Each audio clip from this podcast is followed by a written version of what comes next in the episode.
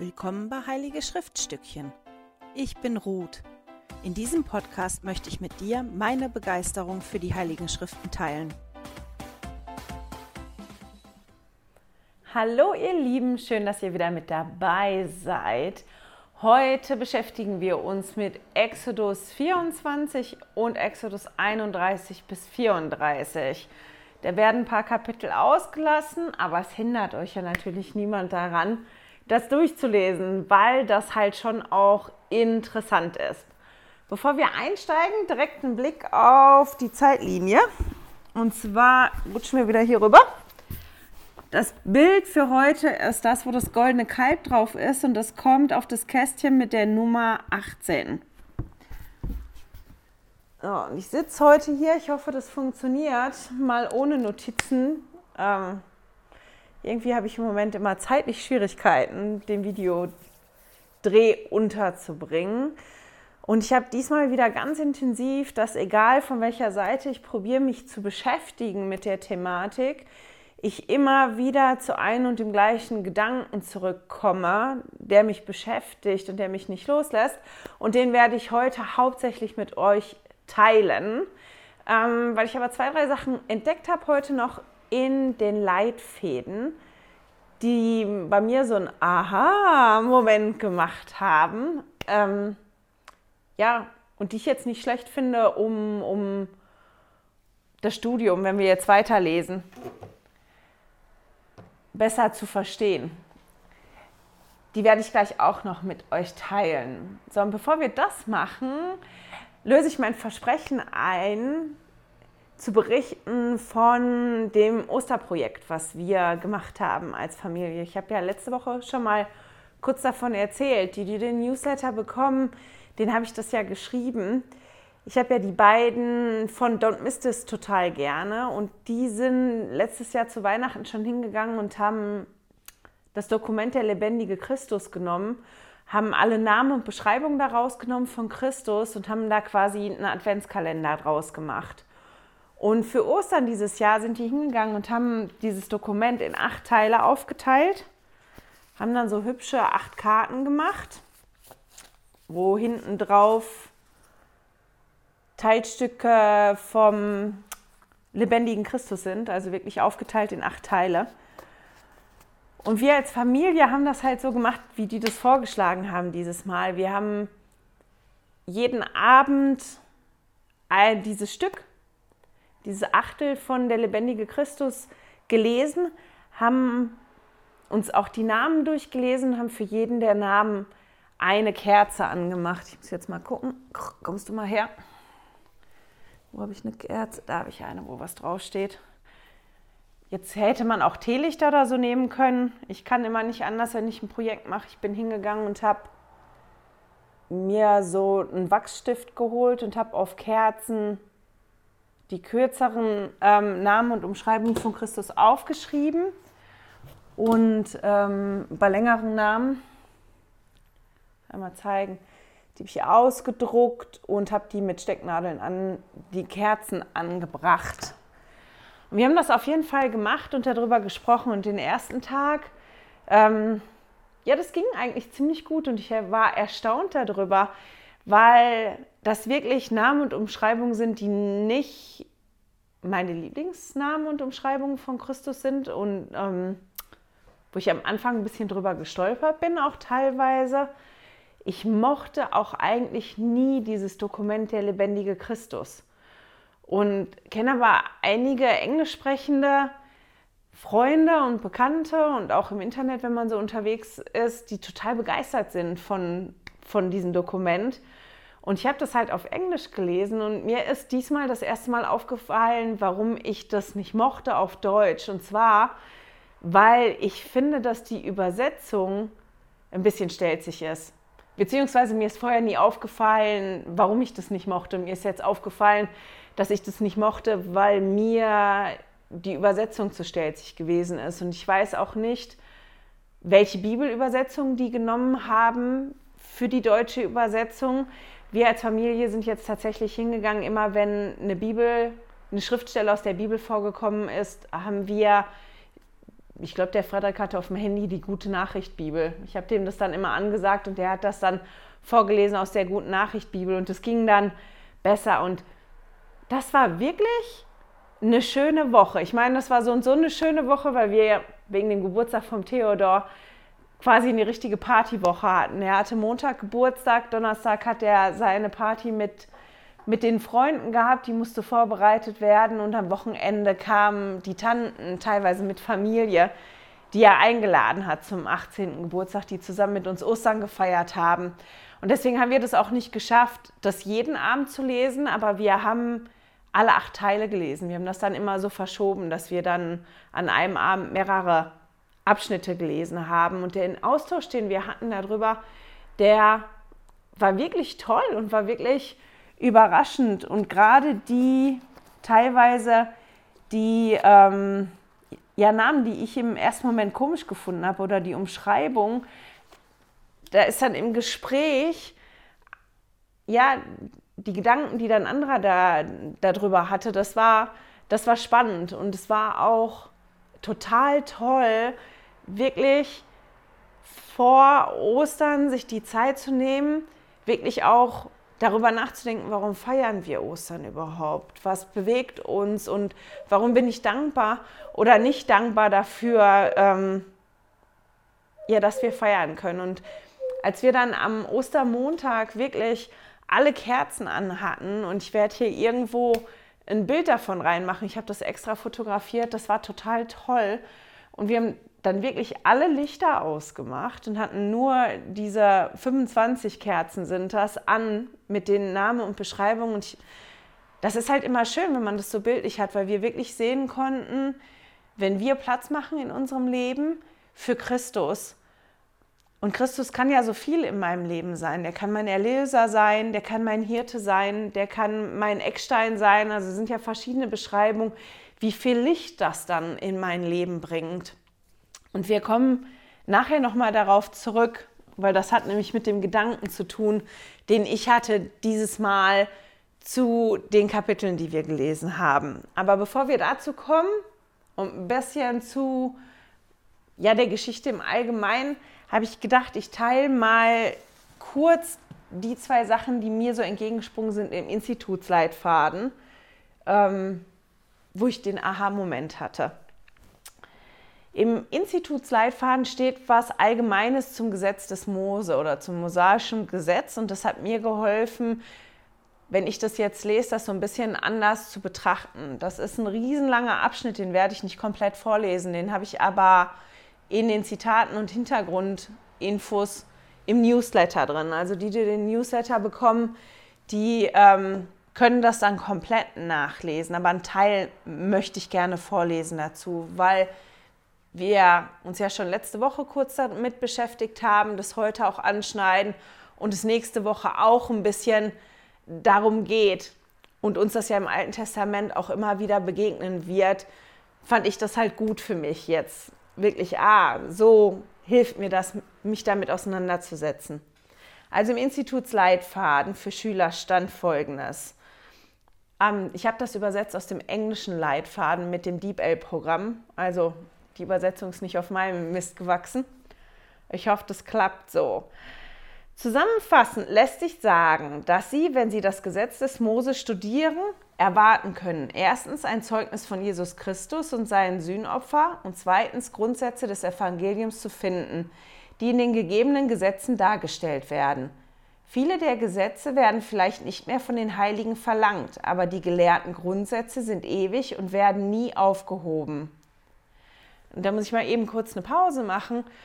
Und da habe ich gedacht, stimmt, da habe ich überhaupt nicht so drüber nachgedacht, weil wir sprechen ja oft darüber und sagen dann, naja, Jesus ist für uns gestorben und ist auferstanden. Das haben wir ja jetzt gerade zu Ostern gefeiert.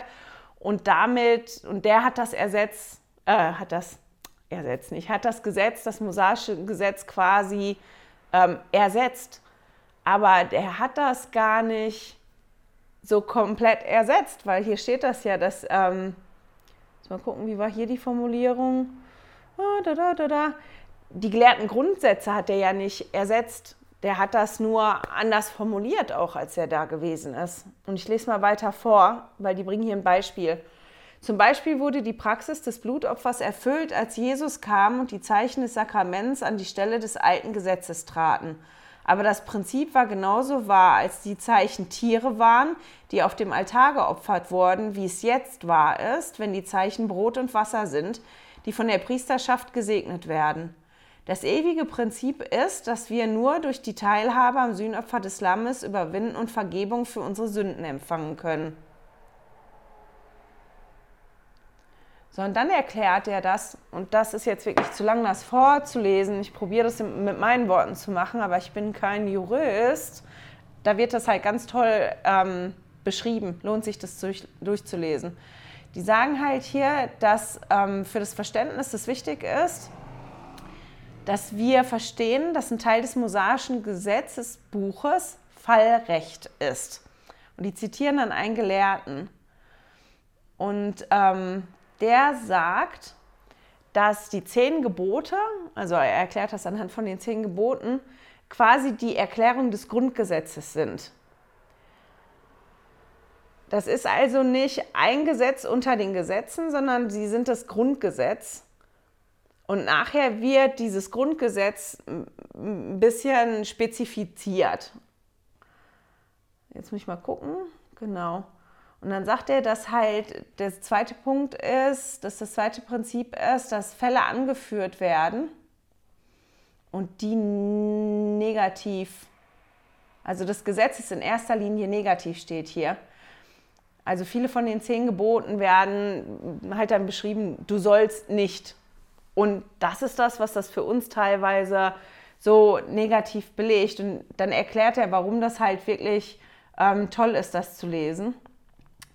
Ich probiere den Ansgar daran zu erinnern, dass er den Newsletter auch in das Newsletter-Archiv packt unter www.heiligeschriftstückchen.ch. Da findet ihr dann un, ähm, unter extra das Extras, meine ich, oben. Ne, wir haben das ja umgebaut, ist nicht mehr oben rechts, aber ihr findet da auf jeden Fall das Newsletter-Archiv. Da packe ich den Newsletter rein für die, die den Newsletter nicht bekommen wollen, dass sie das auch nachlesen ähm, können. Aber er erklärt hier unter anderem, dass dadurch, dass viele der Gesetze negativ formuliert werden, also ich lese das mal vor, das Gesetz hat also eine bescheidene Funktion, das Gesetz ist begrenzt und deshalb ist auch der Staat begrenzt. Also wenn da zum Beispiel steht, du sollst nicht stehlen, dann geht es halt nur darum, dass einer dem anderen das den Besitz nicht wegnehmen darf. Und das ist das, wo das Gesetz greift. Das Gesetz greift aber in dem Punkt nicht das komplette, den kompletten Grundbesitz zu kontrollieren von jemandem oder das ehrlich erworbene Eigentum von irgendjemandem zu regeln und zu kontrollieren. Und dann sagt er ganz zum Schluss, oder steht im Institutsleitfaden ganz zum Schluss, und das finde ich total toll. Erinnern wir uns daran, dass Gott in der Vorrede zu den zehn Geboten sagte, ich bin der Herr dein Gott, der dich aus dem Land Ägypten, aus dem Haus der Knechtschaft herausgeführt habe. Mit diesen Worten erinnert Jehova Israel daran, dass der eigentliche Zweck des Gesetzes darin besteht, sie frei zu machen und frei zu halten. Wie gesagt, der geht ewig lang. Ähm, ich habe dann noch einige Schriftstellen gefunden, die sich auch beschäftigen mit dem mosaischen Gesetz. Die habe ich auch aufgeschrieben. So, jetzt haben wir es dazu. Haben wir es? Ich weiß, das war jetzt nicht wirklich geistig und ein bisschen stellt sich. Es tut mir leid, aber wie gesagt, ich bin kein Jurist. Aber es lohnt sich, das zu lesen, weil mir das wirklich das geholfen hat, das so zu sehen. Aha, die, die zehn Gebote sind wie, wie das Grundrecht und das wird halt nachher spezifiziert. Und wenn man das da liest, das war in den Kapiteln, die wir ausgelassen haben, das ist halt teilweise schon sehr interessant, ähm, wie genau die da reingehen zu den Verordnungen, Verordnungen zum Schutz von Leib und Leben, wie detailliert das da manchmal sind, was das für uns heute teilweise für verrückte Fälle sind. Und das hat mir ein bisschen geholfen, das zu verstehen. Mose ist ja diverse Male den Berg hoch und runter gegangen. Ich muss jetzt mal einmal, habe ich vergessen, mir rüber zu holen, aus dem Bild gehen. Das holen. Da habe ich den Zettel. Ich vergessen hinzulegen. Habe ich auch gefunden, leider nicht auf Deutsch, aber auf Englisch. Muss mal gucken, ob ich das noch schaffe, das zu übersetzen und auch im Newsletter anzuhängen, weiß ich noch nicht genau. Aber wenn, findet ihr das unter Zusatzmaterial. Das ist so ein Bild, mal ein bisschen länger halten, wo man sieht, wie oft Mose hochgestiefelt ist auf dem Berg und unten ist halt aufgezählt bei den Punkten, was passiert erst zu der Zeit. Das ist als Überblick gar nicht, ähm, gar nicht schlecht, das zu lesen.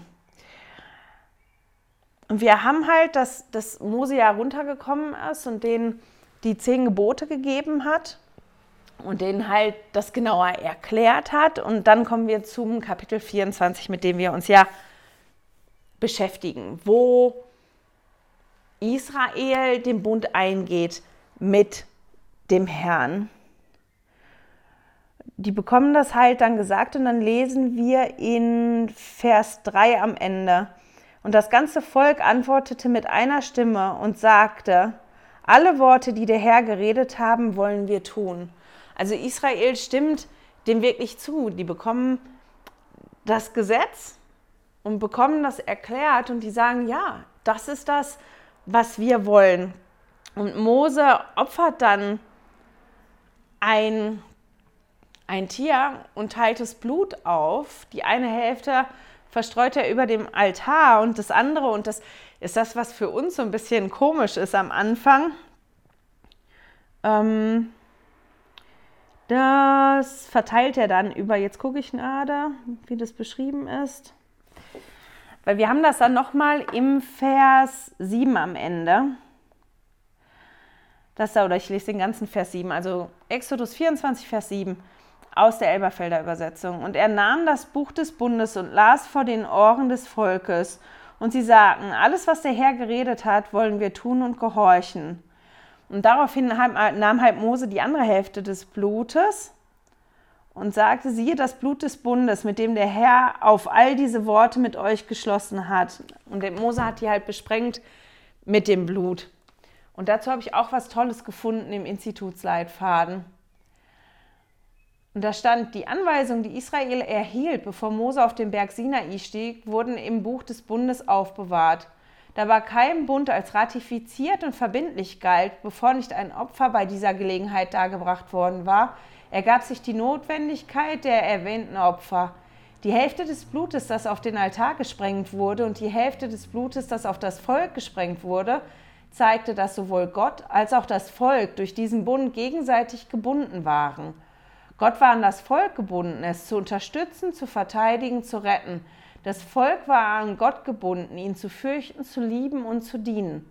Die Anweisungen, die Israel gegeben wurden, stellten sicher, dass es nicht, eine, dass es nicht in eine Beziehung gezwungen wurde, die es nicht verstand oder nicht wollte.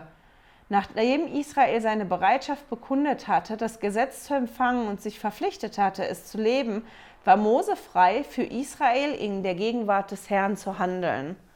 Also Mose ist ja als Prophet quasi das Sprachrohr und der Mittler. Wir haben ja letzte Woche gelesen, dass sie sich dann so erschrocken haben, als dann die Geräusche vom Berg gekommen ist und die die Wolke gesehen haben, die gesagt haben, geh du und rede du mit dem Herrn und komm zurück und erzähl uns was, was der gesagt hat. Und das ist das, was Mose macht. Und die stimmen dem ja jetzt hier wirklich zu. Ja, das, was du uns gesagt hast, das wollen wir leben und das wollen wir tun. Und dann geht halt Mose wirklich erneut hoch auf den Berg.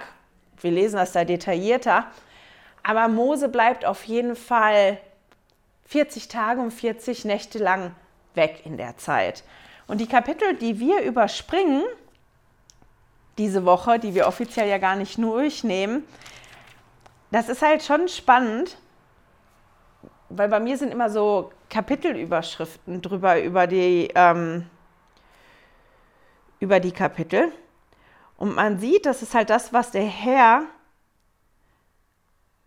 Mose dann sagt. Und da geht es darum, was Mose vorbereiten muss, damit der Herr unter sein Volk kommen kann.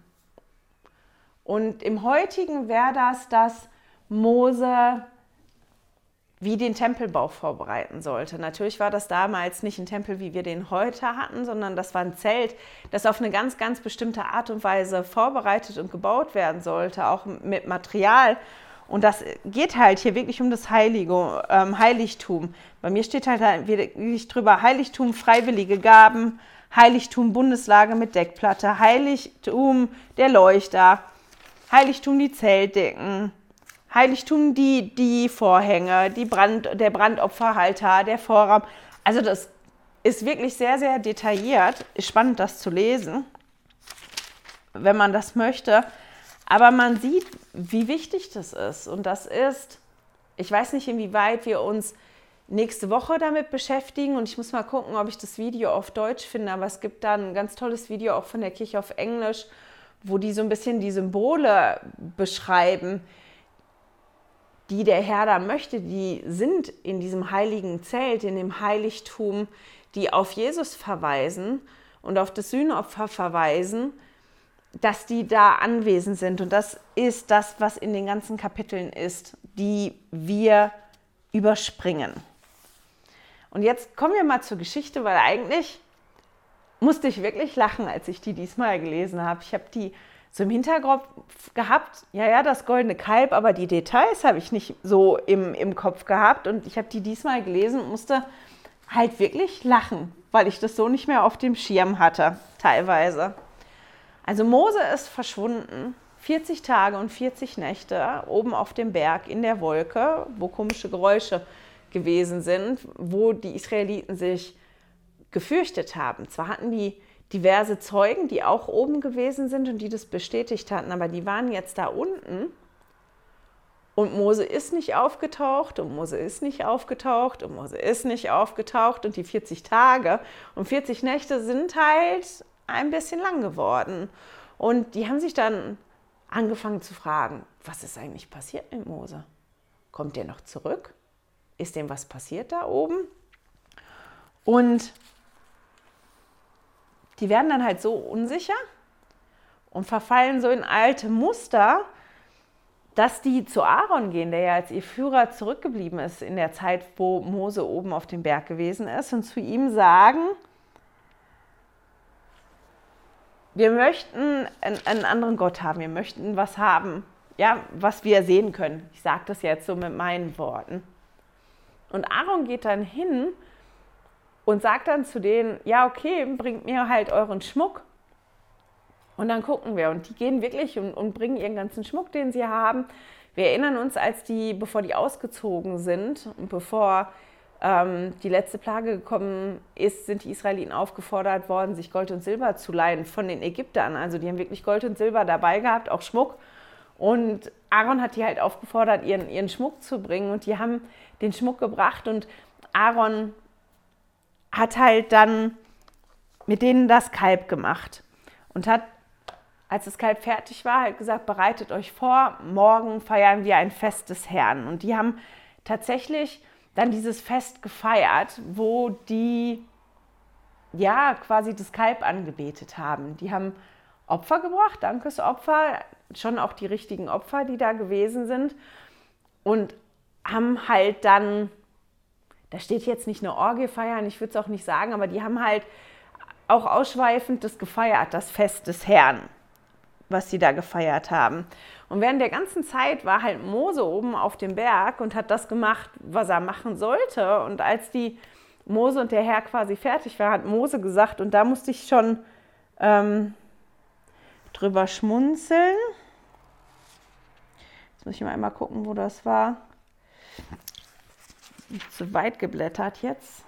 Ähm, und dann sagt der Herr halt zu Mose was, weil ich habe mich gefragt, als ich angefangen habe, das zu lesen, naja gut, der Herr ist allwissend, der hat zwar oben auf dem Berg mit Mose gesprochen, aber der muss doch gewusst haben, was da unten am Berg los gewesen ist, oder nicht? Und was die da verhackstückelt haben, wieso hat der nicht früher eingegriffen? Wieso hat er das so lange laufen lassen? Ich meine, darauf habe ich nicht wirklich eine Antwort gefunden, aber ich musste dann wirklich schmunzeln, als ich das gelesen habe in Exodus 32, Vers 7. Da sagt nämlich dann der Herr zu dem, hier, also ich sage das jetzt auch mal mit meinen Worten, geh du mal runter und geh gucken, was die da machen, weil die haben sich nämlich versündigt gegen mich, die machen da Schindluder und sagt dann halt, das ist dein Volk, was du aus Ägypten rausgeführt hast das hat schändlich gehandelt. Und das ist ein bisschen so, wie man das manchmal in Filmen sieht, wenn Kinder Unsinn machen, wenn dann ein Elternteil sagt, geh mal gucken, das sind deine Kinder, deine Kinder haben gerade Unsinn gemacht. Das ist mir so gar nicht aufgefallen, da musste ich drüber schmunzeln. Und Mose kommt auf jeden Fall nach unten mit den Gesetzen, mit den Gesetzen auf den Platten und das Fest, was die gefeiert haben, war wirklich gut zu hören dann auch irgendeinem, an, an irgendeinem Punkt. Und Mose kommt runter. Und ich meine, wir müssen uns daran erinnern, der hat ja wirklich 40 Tage lang das gemacht, was von ihm erwartet worden ist und kommt runter und sieht, was die da unten veranstalten und was die ja für einen Unsinn getrieben haben eigentlich. Das ist nicht die richtige Umschreibung, aber mir fällt halt jetzt gerade nichts ein. Aber was die da gemacht haben. Und wir lesen halt dann in der Elberfelder Übersetzung steht in, in Exodus 32 in Vers 19, da erbrannte der Zorn des Moses und der warf dann halt die Tafeln von sich und der zerschmetterte. Und das war jetzt ein Detail, was mir nicht mehr so ähm, nicht so präsent gewesen ist, dass der dann hingeht und es kaputt macht und das verbrennt, das Kalb, und dann den Staub, warte, ne, der verbrannte es im Feuer und zermalmte es, bis es feiner Staub war. Dieses streute der auf die Oberfläche vom Wasser und sorgte dann dafür, dass die Israeliten dieses Wasser getrunken haben. Und ja, da musste ich wirklich drüber lachen, so ein bisschen oder lachen, wo ich gedacht sag mal, was hat denn der gemacht? Und Frederiks Kommentar dazu war, Oh, das ist schon interessant, dass Mose gedacht hat, das so zu trinken und dann einfach auszuscheiden, scheint eine bessere Verwendung für das Kalb gewesen zu sein, als das, wofür die Israeliten das Kalb benutzt haben. Den Kommentar fand ich nicht schlecht. Und dann geht Mose halt zu Aaron und fragt quasi Aaron, was habt ihr gemacht? Wieso hast du das zugelassen? Und ich hatte dann wirklich so ein Bild vor Augen, diesen zornigen Mose, wenn das jetzt ein Comic gewesen wäre, wahrscheinlich roter Kopf mit Dampf aus den Ohren, zu Recht, der wütend gewesen ist. Und der Aaron, ähm, dem das nicht so angenehm gewesen ist. Und die Art und Weise, wie er dann erklärt, was passiert ist, ist schon nicht schlecht. Das lesen wir dann in Exodus 32, Vers 24 auch Elberfelder Übersetzung jetzt gerade einfach. Da fragte ich sie, wer hat Gold? Sie rissen es sich ab und gaben es mir, und ich warf es ins Feuer, und dieses Kalb ist daraus hervorgegangen. In der Gute Nachricht Bibel ist es ähnlich, also die Umschreibung ist immer ähnlich.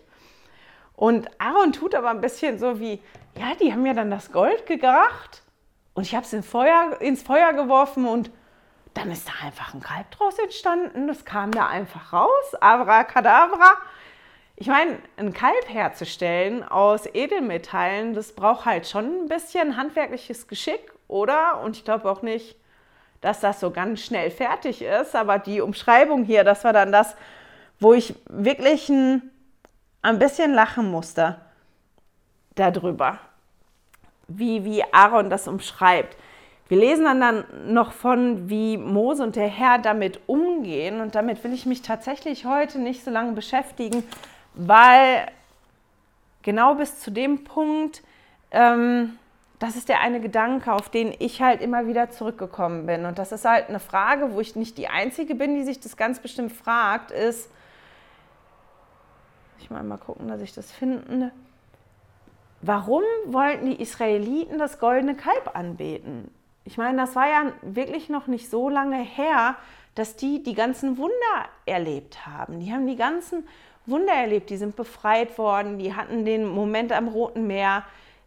Der Herr hat den Wasser aus einem Felsen gegeben zum Trinken. Ich meine, meine Güte, die haben jeden Tag Manna zu essen bekommen. Die sind quasi jeden Tag daran erinnert worden, dass der Herr seine Versprechen hält. Wenn der Herr sagt, ich bin da, ich kümmere mich um dich, dass er das auch wirklich macht. Die haben jeden Tag das Manna bekommen zum Essen und trotzdem haben die das vergessen oder wieso sind die an, an den Punkt gekommen, dann in diesen 40 Tagen zu vergessen, dass die, bevor Mose auf den Berg gegangen sind, ja den Bund geschlossen haben und sich dafür entschieden haben, ja, das ist das, genau so wollen wir das, so, so gehen wir damit um. Und dazu habe ich auch was Tolles gefunden im Seminarleitfaden. Und da stand drin, die Israeliten wurden ungeduldig und hoffnungslos, was die Rückkehr von Mose anging und verlangten ein Bild eines Gottes, das sie sehen konnten, ein goldenes Kalb. Sie kannten die heilige Kuh Hathor oder die heiligen Stiere in den religiösen Kulten der Ägypter, die in den religiösen Kulten der Ägypter eine Rolle spielten. Vom Stierkult des 18. und 19, der 18. und 19. Dynastie sind in Ägypten die Überreste des Serapeums erhalten. Lange Gänge unter dem Sand mit Räumen, in denen riesige Granitsärge für einbalsamierte Apisstiere standen. Aaron, dem Mose die Verantwortung überließ, versuchte zu erklären, dass es sich um ein Fest für den Herrn Jehova handelte, dass sie durch ihre Opfergaben ihr Essen und Trinken und ihr, ihr Spiel vor dem Kalb feiern würden. Es mag Aarons ursprüngliche Absicht gewesen sein, ein visuelles Bild zu schaffen, um zu versuchen, den Glauben des Volkes wieder auf den wahren und lebendigen äh, Gott zu lenken. Aber wir wissen wirklich nicht, warum Aaron so handelte, wie er es tat. Es geschah sicher nicht aus reiner Gerechtigkeit. Offenbar war es eine weitaus größere Herausforderung, Ägypten aus, Isra aus Israel herauszuholen, als Israel aus Ägypten herauszuholen. Und den Satz fand ich halt total interessant, als ich den gelesen habe heute, den letzten, dass es offenbar schwieriger, schwieriger gewesen ist, Ägypten aus Israel herauszuholen, als Israel aus Ägypten herauszuholen.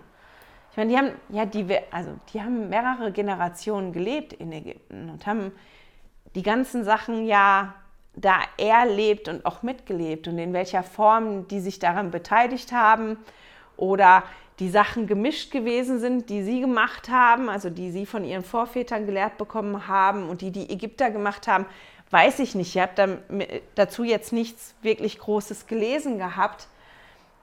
Aber alte Gewohnheiten zu verändern, ist halt nicht so einfach.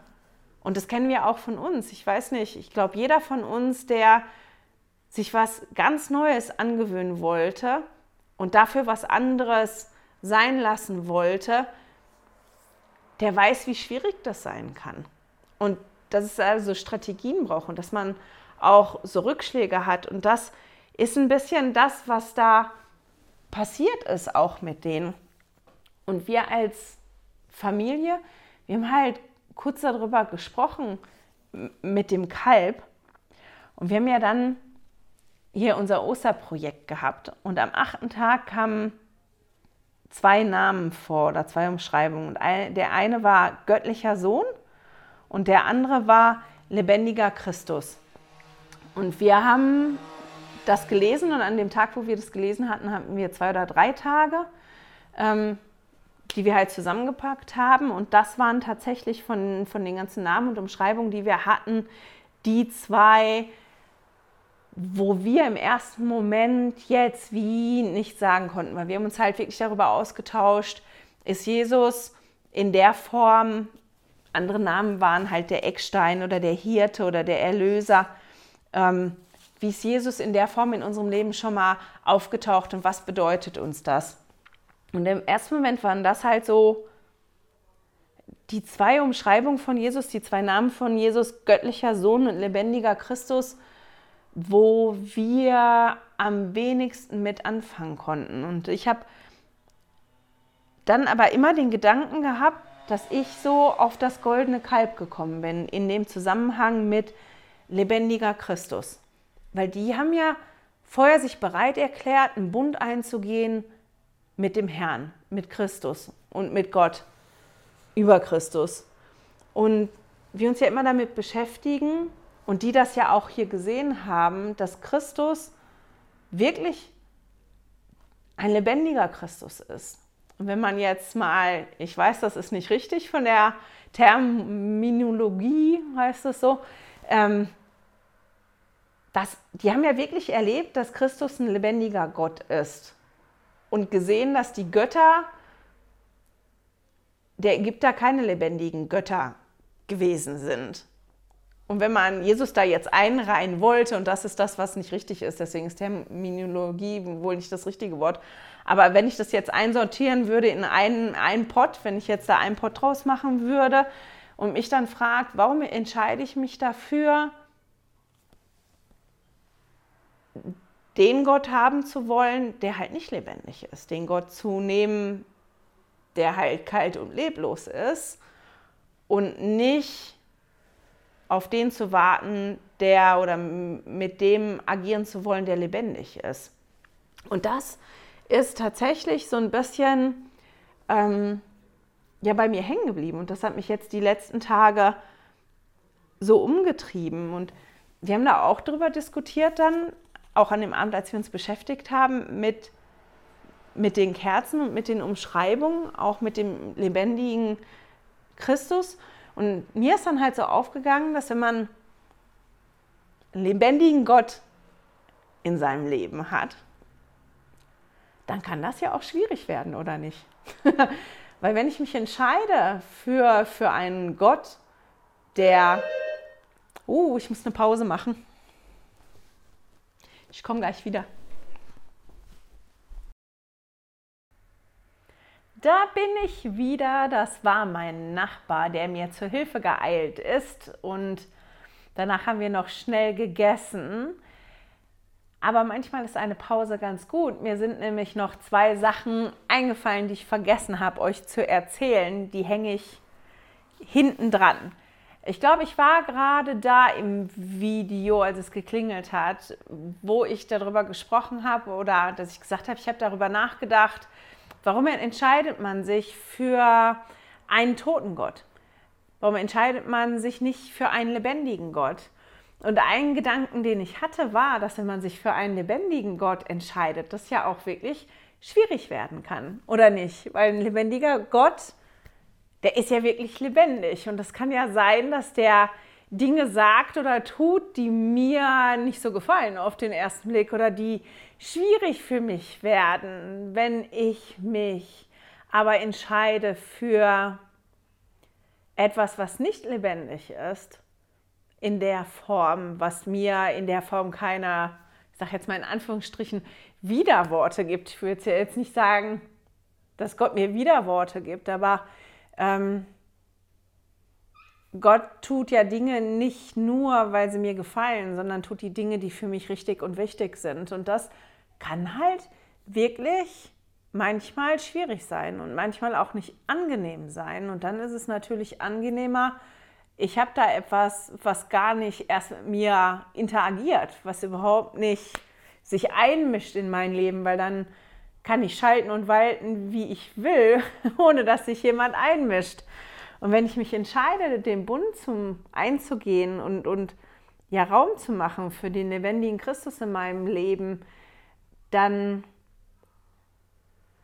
ist ja ein Teil des Bundes und des Versprechens, dass er mir verspricht, dass er immer für mich da ist und dass er mitten unter mir ist und ja, dann ist er halt Teil von meinem Leben. Und ich denke jetzt einfach nur an meine Familienmitglieder. Ich liebe meine Familie heiß und innig. Hier gerade mein Mann und meine zwei Söhne. Aber bin ich immer begeistert, dass die Teil sind von meinem Leben? Natürlich bin ich begeistert, aber das heißt nicht, dass ich mich nicht über die ärgere oder dass ich manchmal gerne hätte, die würden lieber still sein oder wenn die mich korrigieren oder sagen, guck mal, das machst du jetzt gerade nicht richtig oder so ähm, sitze ich auch nicht immer und denke, hip hip hurra, immer her damit, ich habe das so gerne. Und das ist halt auch mit dem Vater im Himmel so, wenn wir einen Bund eingehen und, und Raum machen für den Vater im Himmel und Jesus in unserem Leben, dann ist da halt auch der Raum, dass wir ja wirklich eine, eine Partnerschaft, eine Beziehung haben. Und wenn die lebendig ist, dann ist die ja auch immer in einer gewissen Form in Bewegung. Und deswegen kann ich mir vorstellen, dass das einer der Gründe gewesen ist, warum die sich entschieden haben für ja, etwas, was nicht lebendig gewesen ist. Ich habe ja auch schon gesprochen über die Gewohnheit, dass es so schwierig ist, Gewohnheiten zu ändern. Und das ist doch auch gerade so oder wenn, wenn irgendwas schwierig ist oder man total verunsichert ist, dass man dazu neigt, in alte Muster zu verfallen.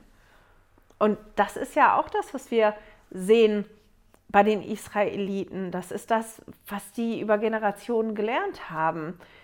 Man hat da so Figuren, man betet das an. Äh, wie läuft das? das? Das ist das, womit die groß geworden sind. Das ist das, ja, was die täglich auch gesehen haben, ganz bestimmt. Und das war bestimmt schwierig, als Mose auf den Berg gegangen ist und weg gewesen ist für 40 Tage und Nächte, dass die schon verunsichert gewesen sind. Und auch an dem Punkt, finde ich, müssen wir aufpassen, dass wir nicht zu doll sagen, naja, was haben die gemacht? Die haben ja gerade erst den Bund geschlossen und kaum ist Mose 40 Tage weg, haben die das schon vergessen. Ich finde das, ja, dazu neigt man, oder?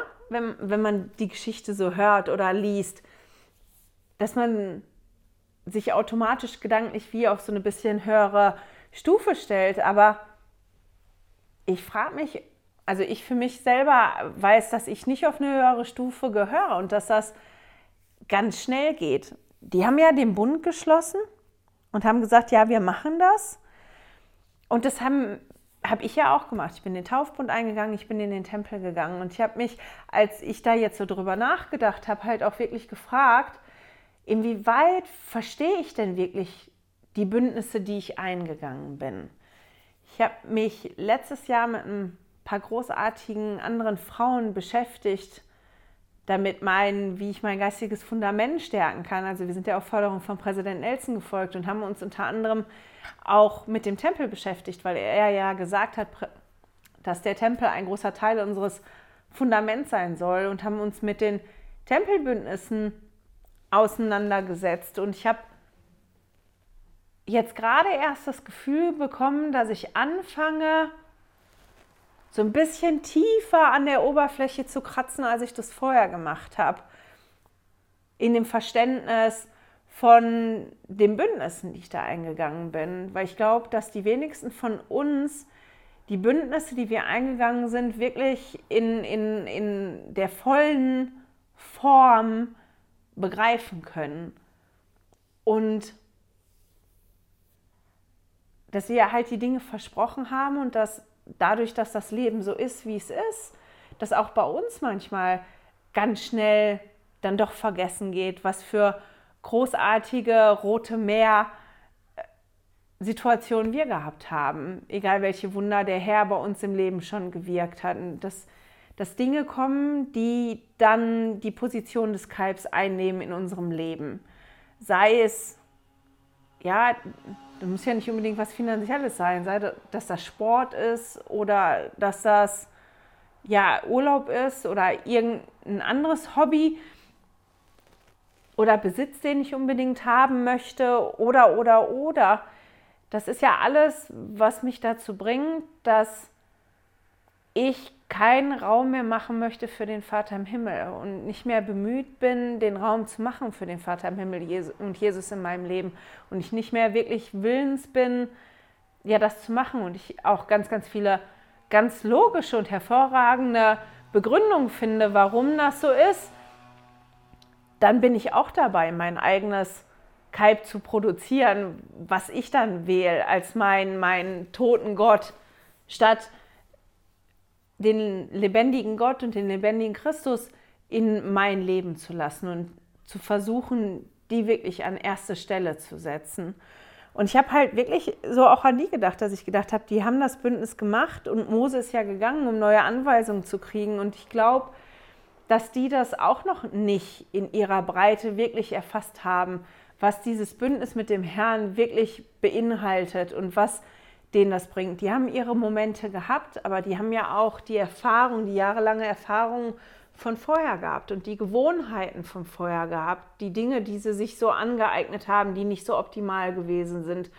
Und das, da, da finde ich mich sehr wieder in der Situation, wenn ich das jetzt so übertrage für mich, dieses, dass ich natürlich immer mehr Verständnis bekomme mit der Zeit für die Bündnisse, die ich eingegangen bin und auch durch die Erlebnisse, die ich habe, auch dass ich versuche, mich zu erinnern an, an die Roten Meer-Momente, die ich hatte mit dem Vater im Himmel.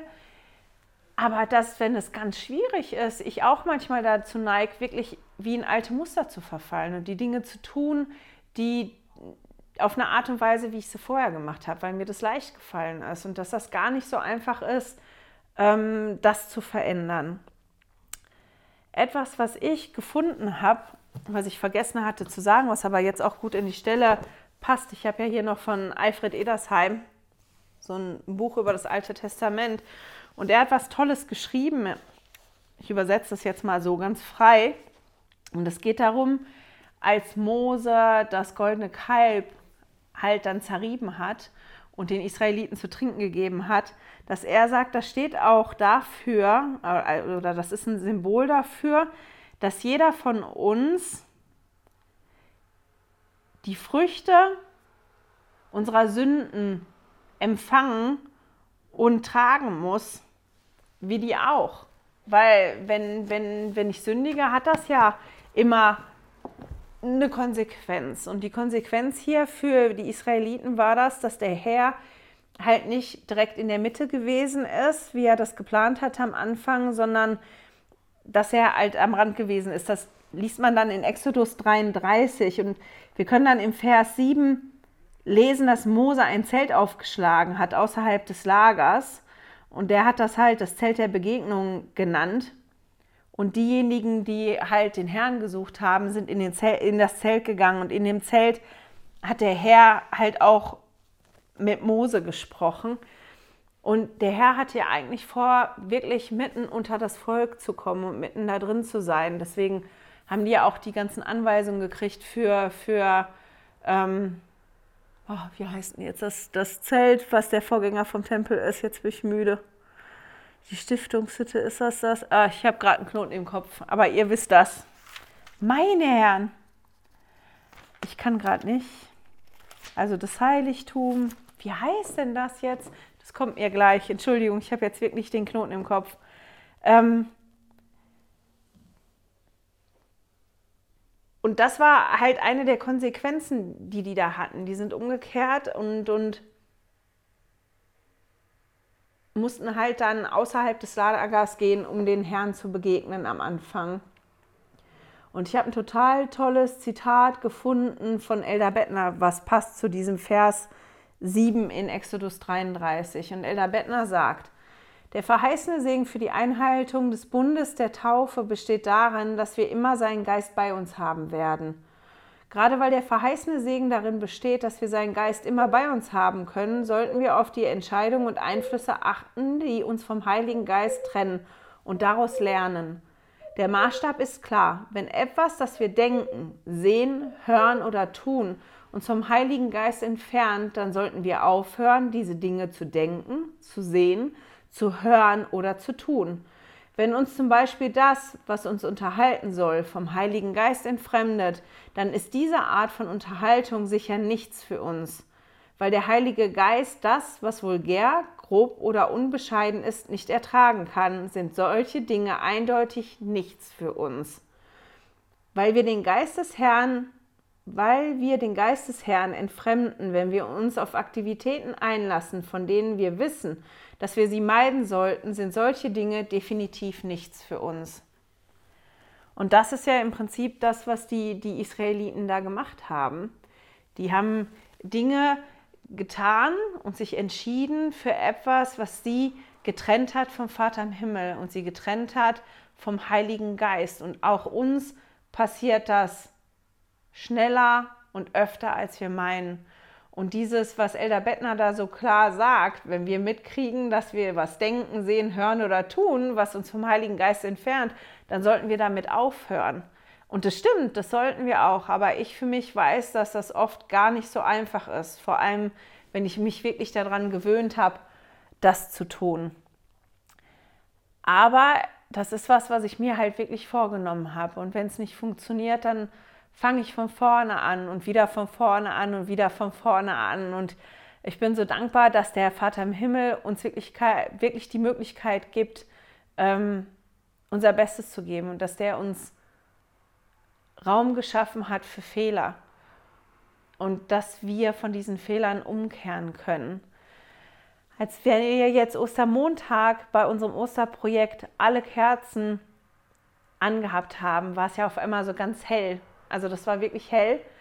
Und ähm, Ansgar hat ja hoffentlich ein Bild von, von dem eingeblendet gehabt am Anfang vom Video. Und als wir oder als ich die Kerzen dann ausgemacht habe, hatte ich eine letzte Kerze an und das ist mir aufgefallen, weil wir ja alle Lichter aus hatten, wie hell eine Kerze sein kann.